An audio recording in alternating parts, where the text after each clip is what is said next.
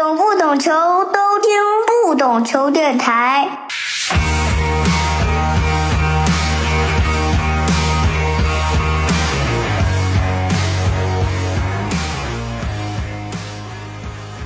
Hello，我是不懂球大萌。呃，首先要和听众说声抱歉啊，因为最近确实有很多事要忙，然后上周是没有更新，搁了一期。呃，另外一个要和听众说的是，因为政策的原因，我们播客必须要改名，不能加电台的名称。嗯，所以我们以后就叫不懂球了。这是首先上来要说的两个事儿。这一期呢，我们继续之前的海外系列。呃，我们想聊的话题呢，其实是在日本高中踢球的中国球员，或者这个叫中国学生。呃，所以这期我们的嘉宾是唐辉老师。呃，各位好，陈文老师你好。我们之前啊，其实和葡萄牙东方龙的陈奇，包括美国泽塔的 Carry 都聊过一些，他们都是在海外，相当于中资俱乐部的一个一个代表吧。这期其实找唐辉老师来聊，不仅是因为他之前运作过这个球员在呃日本高中的踢球，嗯，还有他曾经也是中资出海的一个代表，是和李翔一起收购了西班牙的胡米利亚。因为我们有些听众可能不知道，有些听众可能知道这段这段往事吧。我想在这儿请你就简 简单的我们回顾一下，当时为什么收购这个想起来收购这个这么一家俱乐部吧。呃，我和李翔当时做这个海外的收购，相对来说还是比较偏于足球原因，而且偏于我们这个自己的这个粉丝的一个基础的一个原因吧。这个前提是当时我和李翔本来就解说这个西甲联赛嘛，有比较久的这个时间，另外一个就是积累了一定的这个粉丝的一一些基础，而且粉丝和我们的粘性都不错，所以。当时有了一个前提是什么？在解说中呢，和粉丝也探讨过，因为当时众筹很流行，所以当时是和粉丝探讨过，哎，我们是不是作为我们西甲欢乐多的这样一个群体的这样一个方式？当时是说赞助一个西甲的俱乐部，不是买俱乐部是吧？对，首先是赞助一个西甲的俱乐部。所以呢，我当时在直播解说中提出这个疑呃这个问题之后。还是得到了一个比较大的一个反馈，球迷朋友们都都挺愿意做这个事情的，和我们一起。嗯，就听着比较有意思，对吧？对，那比较有有意思，而且可能就在西甲球队上打上这个叫“西甲欢乐多”这样五个字的中文的广告，那觉得我们的这个群体啊，粉丝朋友们啊，都觉得这个很有意思。后来直播中说了之后呢，我们的确去做了这件事情，当然最后没有以众筹的方式，而是呃，就我和李翔是自己出资的一个方式。那么这算是这个事情的一个起头。那么因为有了这个起源之后呢，一方面和西班牙足球的这样的关系，另外一方面我们也形成了一个，其实你在赞助的时候已经形成了一个对西班牙的一个投资嘛，对西班牙足球的一个投资。对对对。那么有了这个前提情况下呢，我们在赞助了当时拉克鲁尼亚。西甲，呃，一个赛季之后呢，因为把这个广告打在他们屁股上，有这个西甲欢乐多五个中文字，一方面引起了反响，另外一方面我和李强也考虑，我们趁这个机会是不是还是直接去做一些足球垂直类的一些生意试试看，就做这方面的事情，然后才去运作了收购这个霍米利亚这个事情，我们自己收购，然后去运营俱乐部这么多年等等，是这么一个来头的。可能和其他人他这个中资出海去做俱乐部可能有点区别。你像东方龙、陈奇他们呢，他相对来说很偏重足球专业领域，对吧？那主要是做呃球员这方面的这个培训啊、培养啊这些。那么你后来说泽塔，他我看是心动起来的，我不了解他们的一个情况，但我相信他们也是比较偏重于足球。本身的这个东西的，那么我们我和李翔从开头来说呢，还比较偏重是，因为因为我们解说这个粉丝的这个群体这个情况去考虑的，只是因为做了之后，我们必须来做足球的这个垂直类的这些这个运营啊，包括运作啊等等。当时买那个拉克鲁尼亚的这个这个广告啊赞助啊，这个贵吗？呃，当时不贵，当时的价格还相对来说比较合理。哎，那收购胡米利亚是一个什么样的契机，或者说，呃，有一个什么样的机缘吧？然后我不知道当时是是是叫西乙 B 吗？还是应该不叫西乙 B 啊？当时叫西乙 B 啊，当时叫西乙 B 对吧？现在不叫对吧？因为我们知道之前应该是徐根宝也收购了一只西乙 B 对吧？这个价钱是不是也算不是很高啊？西乙 B 整个？呃，相对来说，我个人觉得还是是蛮高的。第一，收购价格；第二，当然这个有一个什么评判呢？因为当时对足球了解和现在对足球了解还不一样。另外一个，当时的经济情况和呃现在的这个世界经济情况，包括足球界的这个经济情况又不一样。那么可能它有一些落差。那我总体感觉呢，从现在回头来看呢，我觉得总呃总体的收购价格比较高。那徐指导就更高。而且我们两家俱乐部在同一级别、同一组，同时在同一个大区，我们等于和徐指导每个赛季要打两回合的这个德比战。我们当时这个收购主要还是因为赞助了这个拉克鲁尼亚，已经花了这个钱之后呢，发现我们既然已经做了投资，而且已经做了一个前提的一个铺垫，也通过这一年赞助拉克鲁尼亚，我们去了。西班牙很多回啊，然后待了挺长时间，和那边交流啊等等，呃，去铺垫一些足球的一些业务等等。那主要其实大家也知道，我们还是有兴趣去培养一些球员的这样一个呃想法。一方面，肯定你想为中国足球做点事情，对吧？你我们再怎么样，中国人，你肯定要和中国足球挂钩一些，这个是第一。第二个呢？当时的这个足球市场来说还是比较火热，对吧？这个大家都了解。那么肯定也想在里边去尝试，能够做一些成功的一些案例嘛。这是当时的这样的一个考虑，所以就决定就索性去收购一家西乙 B 的俱乐部。嗯，那因因为你刚才也说想为中国足球做点事儿嘛，因为我没有查具体资料，但我有之前有印象，好像你们还是找了一些国内的球员去到胡米利亚，是吧？呃，去了很多。我前前后后来到胡米利亚的球员，各种各样的原因来到我们俱乐部的这个球员试训的或者最后留下的，留下的反正我们培养了至少大概要将近十个球员，然后这个前前后来过试训啊等等短暂待过的这个中国球员加起来这个五十个人都不止。啊，这么多，这么多年，对，毕竟我我们是一六年完成收购的，那最后结束运营差不多是二零年，就是这个疫情开始。呃，大家会之前就是从竞技水平上来说，会觉得西乙 B 好像这个阶段这个这个水平好像更适合中国球员现有的水平，是吧？因为你很了解这个整个西乙 B 的这个水平啊。当时的西乙 B 水平还是比中国球员这个整体的水平要高很多。你和现在比，他因为赛制变了，它现在的这个叫西协甲的是作为第三级。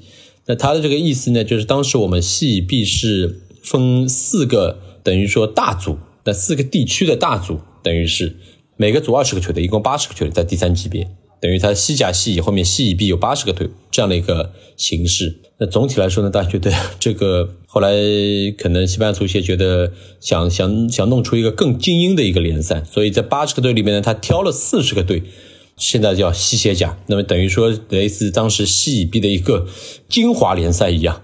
就是把西乙 B 里边的这个比较好的那一半的球队再挑出来，成为一个西协甲，它是这样的一个形式，加在了当时呃，就等于说类似西乙 B 和呃西乙之间多了一个这么一个这样的一个精英联赛类似，那么这个就水平更高了。你现在来说，它西协甲它这个第三级别比中国球员水平相对来说，我觉得要更强上一块。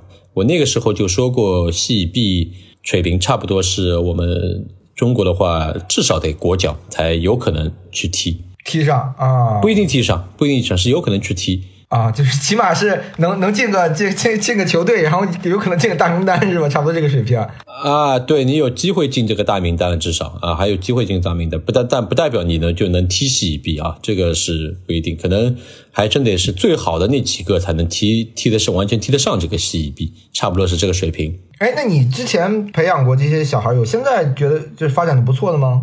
呃，有一些不错，有一些还不错。杨一林中超已经踢上了啊，对对对。陈国良是因为受伤，其实陈国良我觉得二零年一回来他也有机会踢上中超，但受伤之后呢，等于在中甲历练了一下。那么包括廖磊也是在中甲历练过的，都是至少这个中甲的这个绝对主力水平是没什么问题，都是可以一整个赛季踢完中甲。这个赛季呢？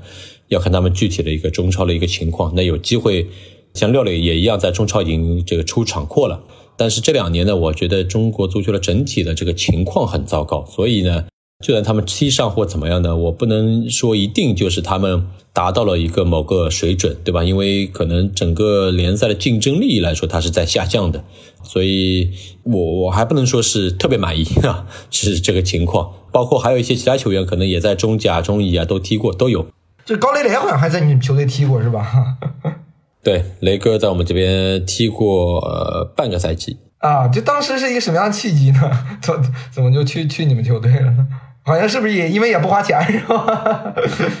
因因为是呃，应该是踢过一个赛季，应该是完成了这个一个整个赛季。一方面来说呢，他还是当时来呢，他想他想踢球。呃，他在原来的俱乐部呢，他感觉可能在踢场比赛已经没可能了。那么他因为原先在加泰罗尼亚那边的西比俱乐部，那整体来说那个区的。那个大区的这个整个水平来说呢，的确比我们这边是要高一些。他所在当时的那个俱乐部呢，也的确在西边的排名也比较高，他每年都是属于可以去有机会冲击的这样一个俱乐部。我们每个赛季呢，属于保级的一个态势，水准稍微低一点。那么他觉得可能到我们这边会有机会。另外一方面呢，他来试训了之后呢，反正当时的教练觉得可以留下。没问题，我们因为当时把这个决定权还是最终留给教练了，意思也也很明确，说不一定要考虑我们是中国人这个原因，对吧？还是看你的这个自己的决定，我们不强制性说一定要来。虽然我们和这个高磊磊关系都不错啊，等等，因为当时我们已经运营了一定的年份了，这个经验我们已经积累了，所以说呢，当时让教练去决定这个事情。那么教练，当然他可能还是最终有一些考虑到，毕竟大家都是。中国人，你们都是中国人，对吧？这样一个考虑，那么他也没有做不让你放进来的这样一个一个回复，等于说他觉得是可以的，没有问题，那么就可以。关于是不是上场比赛等等，那我们更加就不会给教练任何压力了。的确，因为高雷雷当时到我们俱乐部内，的确不需要工资，所以呢，对我们来说这个事情上没有什么压力啊。多注册一个球员。哎，那回顾你们这个整个，你相当于有四年到五年的这个运营的时间吧。我们不是企业性质嘛，对吧？我们不是这个，你像比如说我之前在松营是吧？它有有企业，它有管理，然后包括复兴也好，就是我们是相对来说比较偏个人化的这种这种小一点的体量的公司吧。我不知道你怎么来回顾自己在就是整个运营俱乐部的这几年的，我们讲经验也好，或者说教训也好呢？嗯，首先来说，从选择上来考虑，还是有点操之过急。这个是第一，要我觉得全盘的计划没有做的特别好，还是对足球的这个市场太过乐观，相对来说，那觉得靠这个满腔的热血啊，比较呃努力的这样工作方式，可能就可以得到回报。那其实足球这个领域来说，不是这么简单，有太多很复杂的事情。那么更不谈中国足球的这个情况，这个是第一。第二个怎么说呢？就是还是交了很多学费的啊，在很多事情上面。还是有认知不足和专业性不足的这个问题，这个我可以明确的说，就不是这个对足球的这个了解和专业度，它不是一个你原先可能做媒体或者做做解说，哪怕你做十几二十年这样一个从业情况，你就说你对足球呃很了解了，那么这个差距是呃有点超出我想象的，因为这个差距基本上属于你像我现在做完之后。再来作为另外一个身份来看这个情况，就是说，我当时是一个解说员的身份去运作一个这个做一个俱乐部这个事情，这个专业性来说，我完全就等和一个球迷去做没有区别。是从零开始，基本上相当于不仅是从零开始，这个专业度差距就是和球迷没有区别，就和一个球迷对足球的了解是没有区别，它完全是不够的。那你和这个专业性，你天天看球也没用，这个事情。这个我觉得是一有一个呃，当时理解的一个误区吧。觉得我看球很多啊，这个很能看得懂啊，等等。那其实你和足球行业差太远了。这个就像我们这个节目一样，节目名称一样，不懂球。为什么叫不懂球？就是我真觉得我也不懂球，这就是球迷。球迷看的这个视角，我们对足球的理解，跟真正行业内的人，这确实有，这是一条鸿沟。我是觉得我是一条鸿沟。因为这个里边，我觉得毕竟这是一个行业，是你要在里边工作去做事情，和纯粹懂不懂球，其实我都觉得没有关系。你可能很懂球，看得很懂啊之类的，但是和你去做这个行业，那是完全又两回事情，对吧？所以这个这个里边的误叫什么误差就很明显了。对吧？所以我才说这个里边的这个误差是我和李翔当时比较错误判断的，就是相对来说是没有办法说是直接就可以去做做这件事情，还是要通过很多的这个铺垫和努力的去了解啊，去熟悉这个行业。哎，能不能给我们举个例子？你就觉得，哎呦，这事儿我这个就是，就或者你到现在都印象特别深刻，觉得哎。我就是太想当然了，或这个事儿我做的很业余啊，或者能不能给我们举个例子？呃，我觉得一方面例子有很多，呃，另外一方面来说呢，我觉得这个其实有另外一层来说，我觉得这个就其实就很多都是和你个人做中遇到的一些困难，呃，或者说一些要需要处理的事情，这是都有关系。这也是一些人事啊，包括怎么处理一些。呃，合同啊，包括你怎么处理，你你有本身的自己的个性，你的性格怎么样等等，呃，这个比较综合的一个一个情况。你让我打个比方，比如说差距比较大的一个情况，就是比方说我们在处理一些球员刚接手球时候，处理一些球，就马上就要处理球员的一个呃新赛季的一个合同的续约啊等等这些事情的时候，当时这个判断依据其实是我觉得是很幼稚的，因为我们的这个当时。哪怕通过了很多渠道去拿到了这个球队，就把上个赛季球队的一些比赛的录像啊什么的，球员的大致情况都了解了一遍。但这个球员到底怎么样，其实你是为零的，不是你看了他三十几场比赛，你就说很很了解。但其实我们当时是很有自信啊，这个球员可以啊，等等等等。但其实是你和人家教练挑选出来，他希望配给你什么球员，什么球员那个什么球员他说不行，那个你就会很明白这个里边的差异性就很大了。不是你光看比赛就能够就就去了解的，因为教练和球员接触更多，对吧？他每天要训练，他知道这个球员性格怎么样，他喜欢怎么说话啊，生活习惯怎么样等等。那，最后事实证明，就我们觉得这个球员踢的啊，等等等不错，或者说那个球员不好啊什么，这个就根本没有意义的。不是你看三十几场比赛，你就能够去。去去做这个事情的合同续，就和球员去谈合同续约，该给他衡量多少工资等等，很很幼稚的一个一个一个事情，就是等于说后来发现，因为你后来发现，哦，你觉得踢得好人根本就像不会踢球一样，可能到这个联赛里边，就是这样的一个一一个情况，对吧？那所以这个球就一开始接手球队，你就会就会你就会遇到这个问题。这个是不是就是因为我们后后来好像做的一些不错的中资啊，俱乐部也好。他们是更倾向于用一些本地的，就是从俱乐部架构上来说，就我们叫体育总监也好，或者说什么样一个角色也好，对吧？就好像做的还行。如果我们自己相当于你你你们不仅是老板，也也相当于是一个体育总监的角色了。这个我们其实从一开始来说，就是一直是聘请当地的体育总监的，但我们比比如说也参与决定，因为你是买球队的人，哪怕你。呃，不太懂球或怎么样，那么你必须还是得去管理啊，他必须让你决定啊，这个是第一。那么这是我们小球队的一个情况。那么因为你说的一些中资啊等等，它是大俱乐部里边情况。那么这个里边呢，其实我以我接触的情况来看呢，大多数的这些俱乐部呢，的确他们不光是用当地的一个管理团队，这个点你是改变不了。同时的一个问题是，他们应该也很难干涉管理这个当地的管理团队做任何的决定。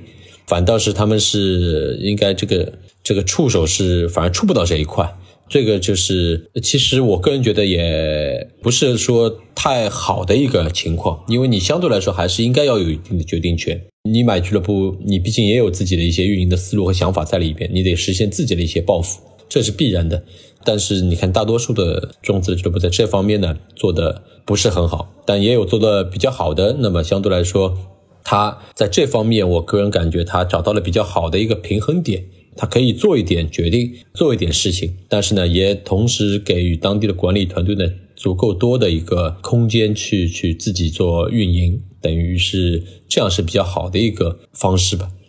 这一个部分我觉得聊的差不多，因为后来其实都知道，因为我们上一期节目也做了，就是中资从狂飙到退潮嘛，经济啊各各个方面的原因。其实今天找唐辉老师来聊，我特别重点是想聊聊日本，因为我知道是之前你跟蔡修德团队，也就是我们之前有一期节目做的这个阿拉申花那个团队，一起去拍了非常有影响力的这个足球少年养成。我不知道你们当时这个拍这个片子是你你是怎么怎么参与的一个过程呢？就是怎么怎么说？我知道他是。做纪录片嘛，就是你怎么跟他搭上线，或者我一一起去帮着他做这些事情的？呃，一方面呢，当时在这个拍摄之前呢，我已经和日本的一些足球俱乐部啊，包括一些学校有有有了一些比较固定的、深入的合作。在日本足球圈呢，的确我有一定的这个资源。等于蔡老师当时找到我，他提出这个想法，想做这么一个纪录片。他虽然说是没有想好到底怎么拍，但是他想做一个这样关于日本，至少切准这个高中联赛啊，就高中大会、全国高中大会这样一个比赛、一个赛事的一个纪录片。而且他同时想自己去看一看。那么他希望我能够协助他。那么我的身份来说呢，正好又可以帮他做在这个片子里面，像做一个引引路人一样，去等于说去。呃，用一个这个述说的一个方式去引导这样一个片子，同时呢，他也需要我给他介绍这些高中大会的一些这个学校资源，包括赛事的资源，他怎么去拍摄采访。的确，因为没有什么中国的。当时肯定是没有中国的这个媒体团队去去做这么一件事情啊，正式的采访都没有人去采访过。那你你可能只看到一些自媒体啊，或者说一些网络媒体的一些发布的东西，但是没有人具体去申请记者证啊等等，是拍摄或者说更深入的到学校里面去采访这些教练员、运动员，这更没有了。所以他需要他需要寻找这样的这个资源。那么正好恰巧我也有这样的资源，所以等于说是他找到我之后，就比较顺利的去解决了这些问题。两季嘛，对吧？大家好像对通过这个片子，对日本高中联赛或者说我们叫全国大赛，对吧？就有了特别直观啊、热血啊，打动了很多这个中国的球迷吧。我不知道这个你怎么看这个日本的这个高中联赛啊？嗯，因为之前我跟有嘉宾聊过，就是他觉得日本肯定不是成功于校园足球，因为校园足球我们日本这个全国大赛已经是今年刚比完一百零一届，对吧？嗯，日本足球这个腾飞也是最近这个几年的事儿，是吧？那以前也有高中联赛，但也没有说这个对他这个整个日本足球的水平有很大的推推动吧。嗯，他可能更多是相辅相成的一个关系。我不知道你怎么看日本。呃，现在就是我们国内球迷也好，或者说对日本高中联赛这种我们讲追捧吗？或者说还是什什么样的东西？呃，首先我个人觉得。呃，先说它相相对来说，这个赛事呢，它还是一个赛会制的一个比赛，是一个淘汰制的。然后从地区到全国啊，它是一个叫高中大会这样一个称谓更合适。但是我们可能比较习惯，有时候就简单的叫高中联赛。但其实高中里本身呢，不是一个联赛的赛制，当然它有自己的这个另外一套系统的一个一个联赛。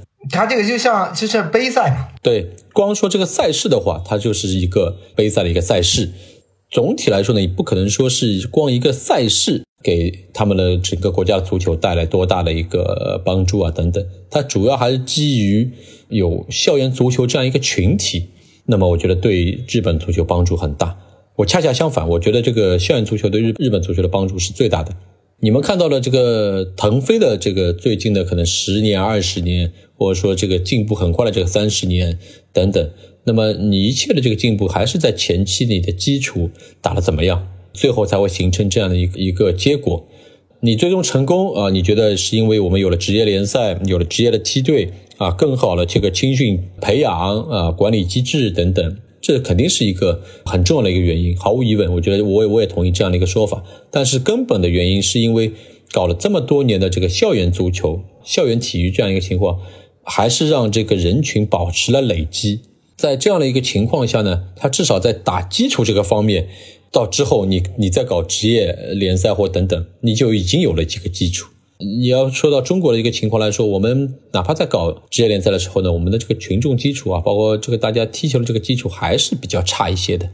但我们做的不好的地方是，经过了这么多年，竟然是做的更差了，这个是我们的一个问题。但是你说日本这边做做好，就是因为它有校园足球这个群体的一个基础。那么，哪怕到现在，校园足球依然是可以出现人才。那么，就是因为它还是有一个庞大的基数在。那么，你有这个庞大基数，说的难听点，你没有，哪怕你没有太好的青训的这个机制，那你至少这个国家的足球还是可以维持一个比较不错的下限。这个我觉得是很关键的。他有了一个比较庞大的基础之后，然后再把上层的这个青训的结构啊、管理啊，包括科学的训练啊这些搭配上去，对吧？然后职业化做得更好，市市场化做得更好了之后，你的这个成功才会出现。呃，但是你回过头，你还是需要有这么一个群体，否则的话，你光去弄那一套。不可能说现在啊，我们青训搞得很好，职业化搞得好，那我们全部搞职业化的这个足球青训的这个职业的这个足球，那他一下的这个人群的这个参与的基数就会下降，那他不敢这么做，对吧？你这样的做的话，你你哪怕青训再专业也是没有用的，我觉得。因为我是这么想，我是觉得日本的这种高中联赛、校园联赛，可能更多的就是你认为是基础，我认为可能更多是足球文化。比如说我我是一个普通的学生，我可能不踢球，对吧？嗯，但是我们有球队参加这个足球比赛，我去看比赛，然后我去或者说有机会去看这个我们讲全国大赛，他这个足球会慢慢渗入到我的生活，然后他这个群体会慢慢变大，因为足球文化是一个很宽泛的东西，我觉得这个东西我是觉得对日本足球的发展才是嗯很重要的吧。我可以更加加深一下，这个叫什么？这个这就是体育文化。就是这个日本现在是完全可以，你就说它是一个体育大国，这就是因为它是一个体育文化。你不参加，像你说，他课后不参加足球，他也会参加篮球啊、排球啊、乒乓球啊，或者说其他的羽毛球啊社团。就是在每一个学校、每一个社区里边，每一个孩子，他除了这个正常的这个学习读书之外，和正常的生活之外，他必须要参与体育运动。那这个文化是不仅是孩子，也是教育机构，同时是家长，大家全部都认可的一个事情。那么觉得，如果你缺失了这一块，你一样是人格不健全的。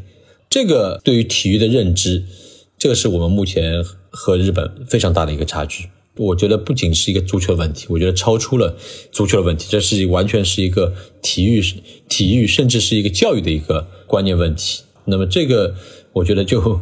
那更有的聊了。那么其实你到蔡老师在拍第二季，他第一季在看过了这高中大会啊，全国高中大会比赛之后，他第二季其实就想体现的是这么一个概念了。为什么说校园足球这么在日本深入人心啊？为什么他的一场决赛这么多人看啊？为什么这个社会的关注度这么高？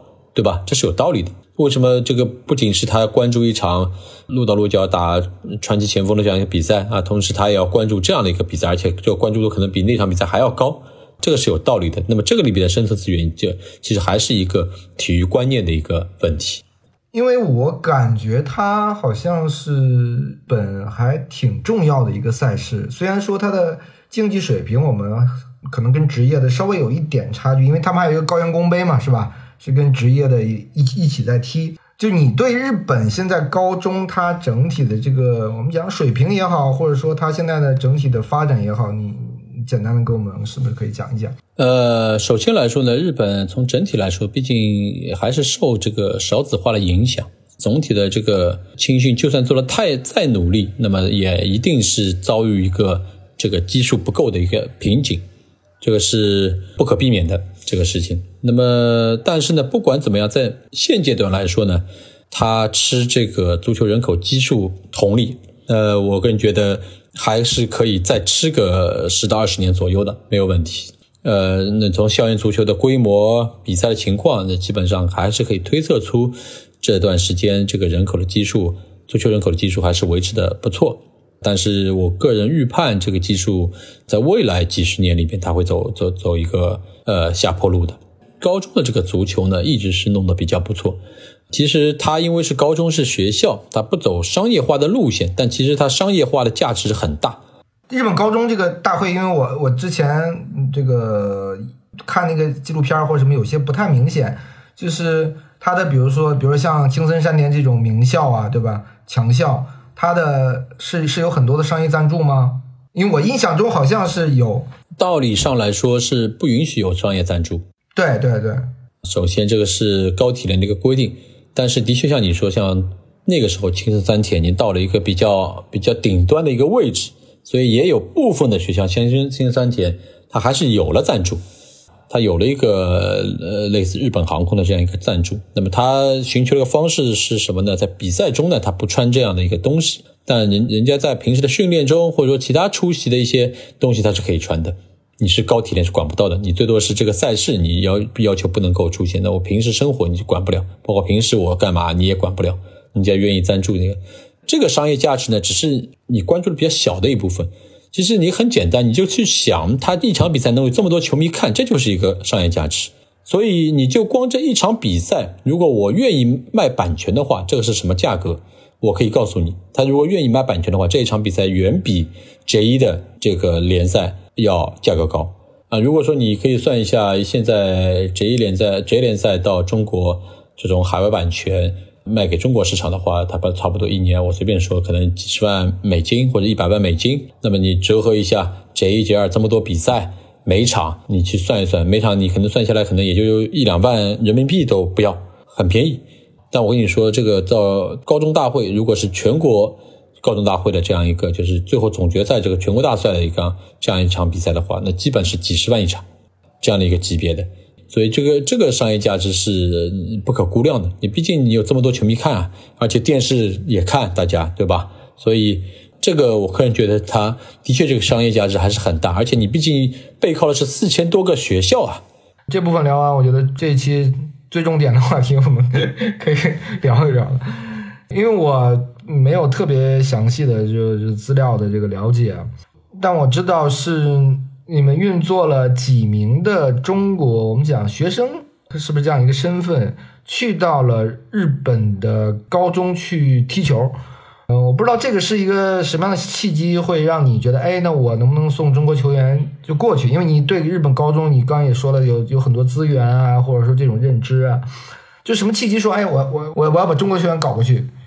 首先来说呢，如果说我刚开始做这个事情呢，你这个说法是对的，那么我是运作他去踢球。但是在做了这么多的这个学生过去之后呢，其实你现在来说更准确的说法，应该还是我个人觉得应该是还是让是更多的这个中国的一些球员去留学日本。那这个留学它是包括学习和踢球两件事情啊，不是说是只有踢球。这一点，我觉得在这个年龄段啊，高中十五到十八岁这个年龄段来说是比较关键的。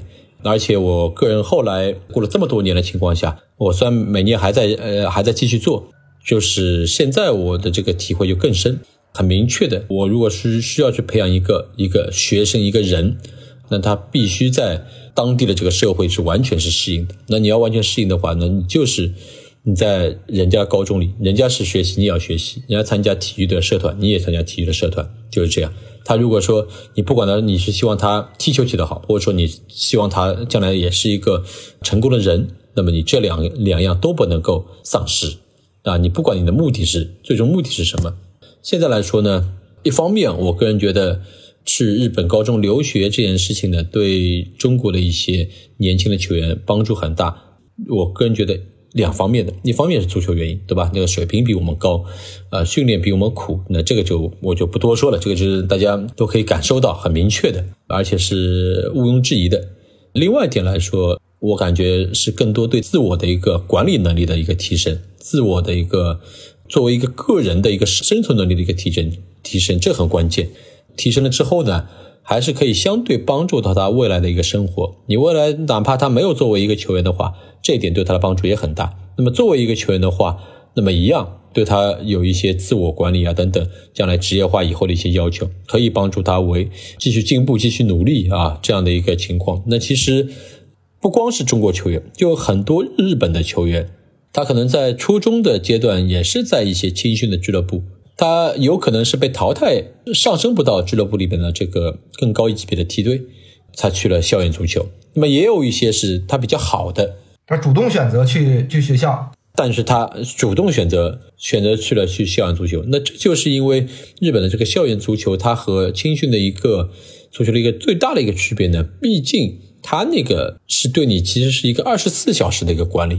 你的学习也在这个学校，生活在学这个学校，吃饭等等，你所有的所有人都在这个学校，再加上你的足球也是在这个学校。他是无论你的其他的老师，或者说足球部的这个教练，他对你的管理来说，他是一个整体性一个高中对你的管理。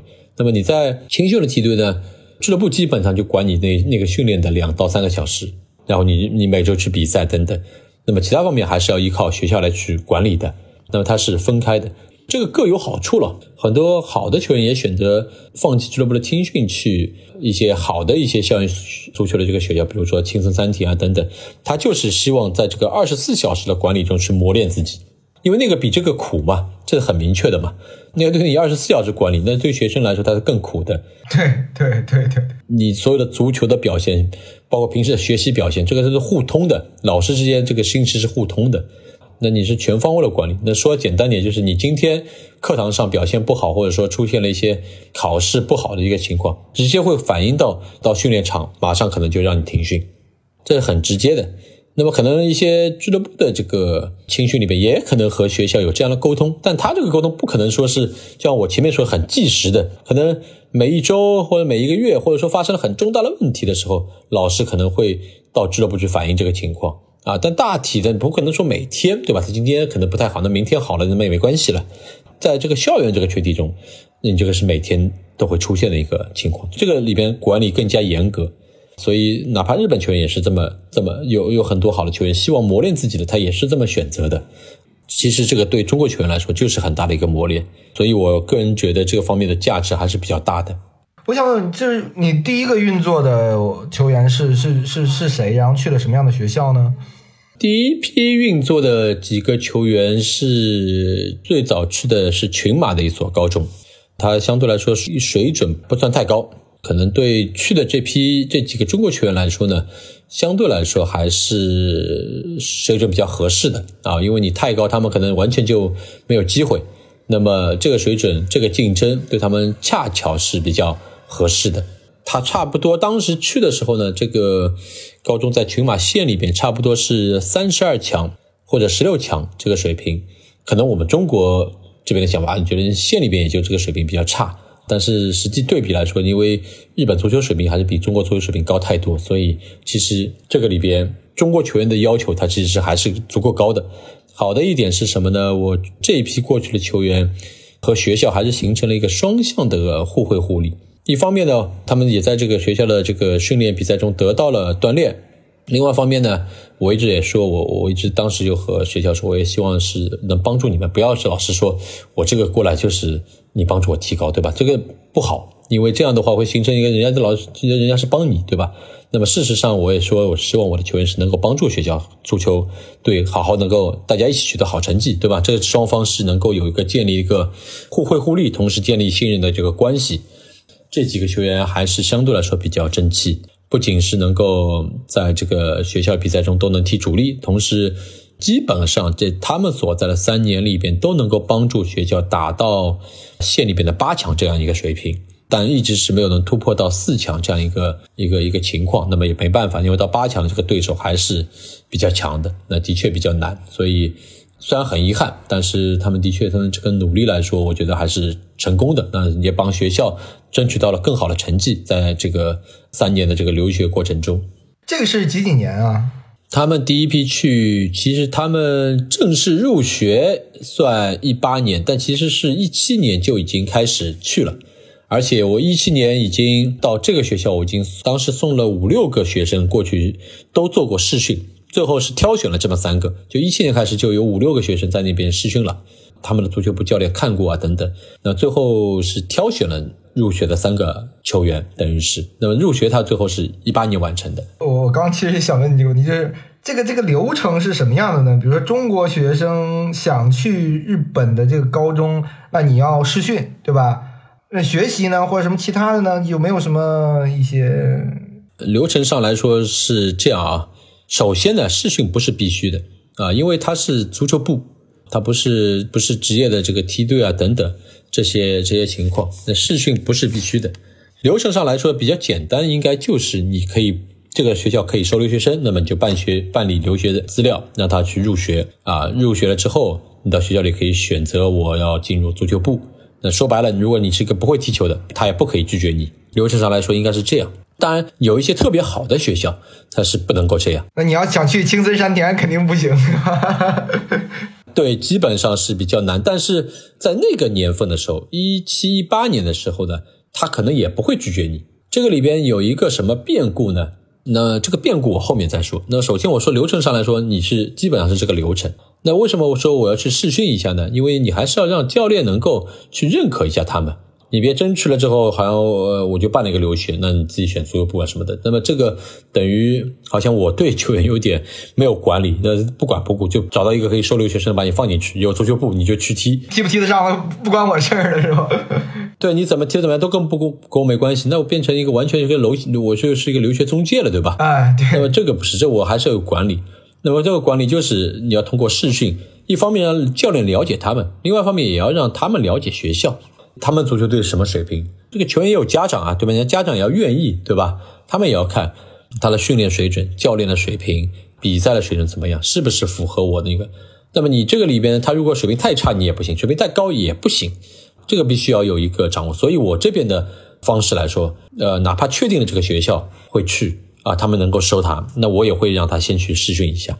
对这个试训不代表是一个想入学的一个试训一样，只是因为我有这样的一个资源，有这么关系，我可以让教练我们先提前沟通一下，对吧？别人你不喜欢这个球员或怎么样，那我也没必要这个硬塞给你，对吧？这个是很简单的道理吧。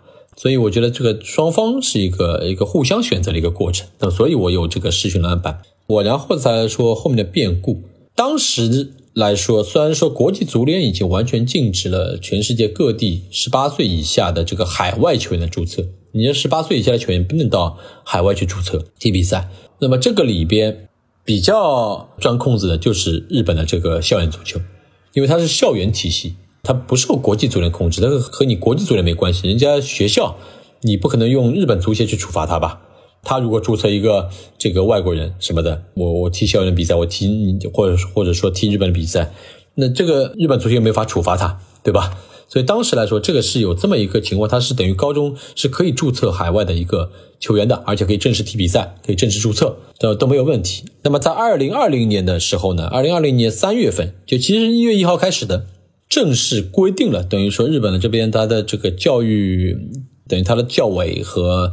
呃，日本足协达成了一个共识，达成了一个协议，就是在高中这个体系里边，也不允许注册十八岁以下的这个呃外籍球员了。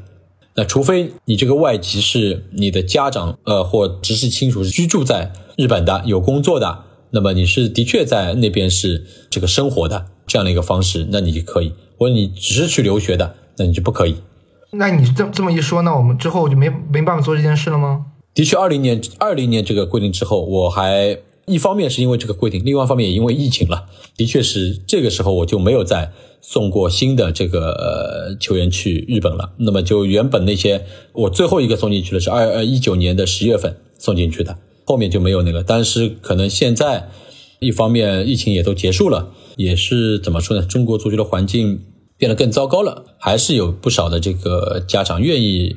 就联系我是让我还是送到日本，他们可以接受这个一段时间的这个不注册打比赛，但是要跟着他们训练啊，或者说去踢一些热身赛，还是有这样的这个不少的这样这样一个情况。那么可能我会重新开始这样的这样一个工作，因为有了这个变故的要求之后呢，很多的强的学校呢是哪怕你说我只是训练啊，我到你边留学之后。我选你足球部只训练，我也不能够注册打比赛那我跟着你训练，那么很多好的学校也拒绝了这样一个方式，足球部不允许这样的球员选足球部。呃，你比如说冠军级别的山梨山梨学院啊，包括你说青森三田啊等等，最强的一些有一些学校，它就是前桥育英啊，是吧？前桥育英我没确认过，但也有可能，我没确认过。最强就有好久，我我得到的明确的这个回复就是，他们不能够注册留学生这个足球部里边。他的理由也很简单，因为你不能注册，你在里边是不是和大家是竞争关系的？你会影响他们的这个竞争竞争的环境。怎么说呢？他教练会觉得你因为不用踢比赛啊，你不能注册，你也可以偷懒啊，你好像会在队里无所谓。那么他避免这种风险的这个出现的可能性，所以说他就是。不让这个留学生注册了，啊，这个是选足球部了，啊，训练也不行，只要你不能注册，你就不能够来足球部，就是这样的一个情况。但是还是有很多学校依然是可以，你可以选足球部，没问题。因为你是一七年、一八年就把他们送出去了吗？最早的一批，呃，包括一九年最后送出去的几个，我想知道他们现在的这个，比如去处啊、去向啊、发展啊，都都是什么样的？比如是是去了日日本的高中吗？还是说有进日本的这个我们讲职业俱乐部啊？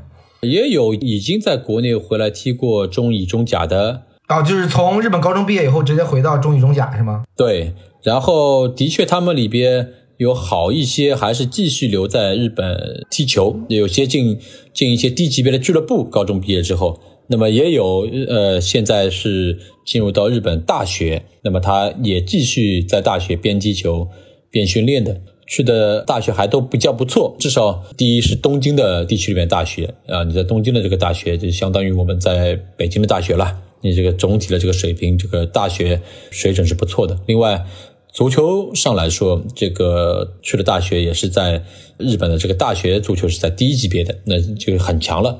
因为日本大学的第一级别的这个这个大学的这个足球水平，足球队的这个水平，基本上到 J 三的这种水平，我觉得是没有问题的。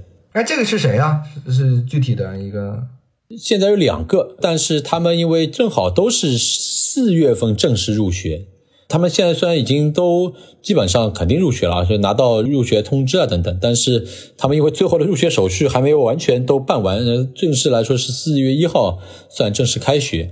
一个球员叫刘坦，另外一个球球员叫周敬哲，一个是去东京国际大学，另外一个是去呃拓殖大学。比如说这些中国的球员去了去了日本读高中，我不知道他们的整体的，因为日本跟中国的其实环境相差非常非常大嘛，我不知道他们的适应力啊，包括他们的语言啊，这些都是怎么样吧？我基本上他们在去之前呢，都开始要学习日文。提前给他们做一个这个适应。另外，呃，我这边大部分球员，因为我我这边我我这边大部分过去的球员，我在国内也是有挑选的，不适合的，而且因为他们基本上都会到这个日本的学校都先去试训一下什么的，所以呢，这方面呢，避免了一些这个里边，比如说不太适合的这个存在。这点我个人觉得我。这方面工作，我个人自夸一下，我觉得我做的不错啊，因为这个双让大家先双向选择一下，避免了后期的很多的一些这个误解啊、矛盾啊等等出现。大体上呢，我觉得他们都能克服这样一个艰苦的程度，但的确非常艰难，很艰难要克服下来，的确很艰难。但是也必须承认，他们这些球员这方面都做得很好，那包括他们背后的这个家庭啊，都很支持。也非常感谢他们了，就我觉得这个不管如何，他们都都很努力，而且都至少完成了所有的这个学业啊，克服到最后，这点我觉得是至少我这边过去的都不错。但我因为我也听到过很多的半途而废的这个例子嘛，等等。那除了你你自己运作的，其他的以你的了解啊，我们中国球员去日本这个这个高中的多吗？从我开始送这些高中的球员，那个一六一七年一七年开始吧。已经是有蛮多送过去的了，人数并不少，有一百个吗？粗略算一下。啊，没有没有没有没有，这个不会，这个不会。我个人觉得以以这种方式送送过去，那这我觉得就不是培养了，这完全是生意了。你们在这个国内挑选这些球员，就是他们应该都是学校体系的球员吗？或者说也是我们梯队上不去球员？就是因为我们都知道有一个所有权的问题嘛。嗯，都有。我反正这边很简单，就是。球员必须解决好自己和原俱乐部或者说你原注册地的这个关系。我说很简单，不要有纠纷，有纠纷的我就在我这边，我基本是不再做处理。那比如说他们去日本的这个费用，我不知道是比如说他们的家庭自己承担，还是我们有一部分的这个支出啊？前期来说，送的来说，我可能呃我这边承担的比较多一点。但之后也有一些是家庭自己承担的，他自己想去，这个两种都有。但先期送过去的可能都是我这边承担的多一点。因为你我问这个，之所以问这个问题呢，是因为我好奇你的这个我们讲商业模式也好，或者说直白的，我这如何挣钱？我不能说我我我每年我只是当一个中介送几个球员这个出去，然后他们以后好像那比如说留在日本的话，跟我也没有什么关系了。你你不像我是一个青训俱乐部，培养培培培养完了有好的我可以卖掉，我就有收入啊。我不知道你这个这个它是应该是一个什么样的模式呢？我相对来说，你做这份投入也一样，我会成为球队球员的一个代理人的一个身份嘛，作为他一个经纪人身份。那么他踢球踢得好，如果我培养成功，那自然对我有一定的这个收益，对吧？那如果踢得好，将来你肯定会形成一些这个价值。那么这个我觉得是互惠互利双向的。我也希望培养好他，那培养好他对所有人都有益。这就是这个比较简单的一个呃模式了。我是不知道家长和球员他们怎么看这个去日本的这个我们讲留学嘛？呃，是不是有些家长觉得，那我去读个书 也挺好，也没有荒废掉。或者说，在等读完了再回国也好，或者去什么大学也好，嗯，甚至是有可能说以后就留在日本了。我不知道他们家长这个大概的心态是什么样。这边呢，其实很多家长还是希望球员能够走足球的这个道路。这个是我第一次接触这些家长都这个想法。但是呢，我这边过去的球员呢，在我处理了这个这么多之后呢，我自己经验呢，我都和他们说，我说虽然我更希望他们就走足球。的路线，因为说白了，你读大学好像这个将来你的收益和和我没关系。对对对对。但是我考虑了一下，一方面家长的心情，另外一方面作为培养这个球员，你要完成这个目标，你还是必须要接受日本，呃，他这个校园足球对他整体的一个培养。所以我和所有的家长说，到日本必须是学习和足球都抓的，就我都说的很明白。那么这一方面呢，我个人觉得也不是说好像背离目标的，我觉得是和目标一致的。因为为什么呢？你学习好也会帮助你，像他们这次能够进入到这个好的大学，足球好的大学，那这里边他们本来的这个学习成绩也占了很大的一个原因。那如果说没有这这个做底的话，那么我也有球员就是进不了，他只能去俱乐部或者说回国踢球这样的一个选择。如果说你也有大学这样一个选择，我觉得不失为一个很好比较好的一个选择。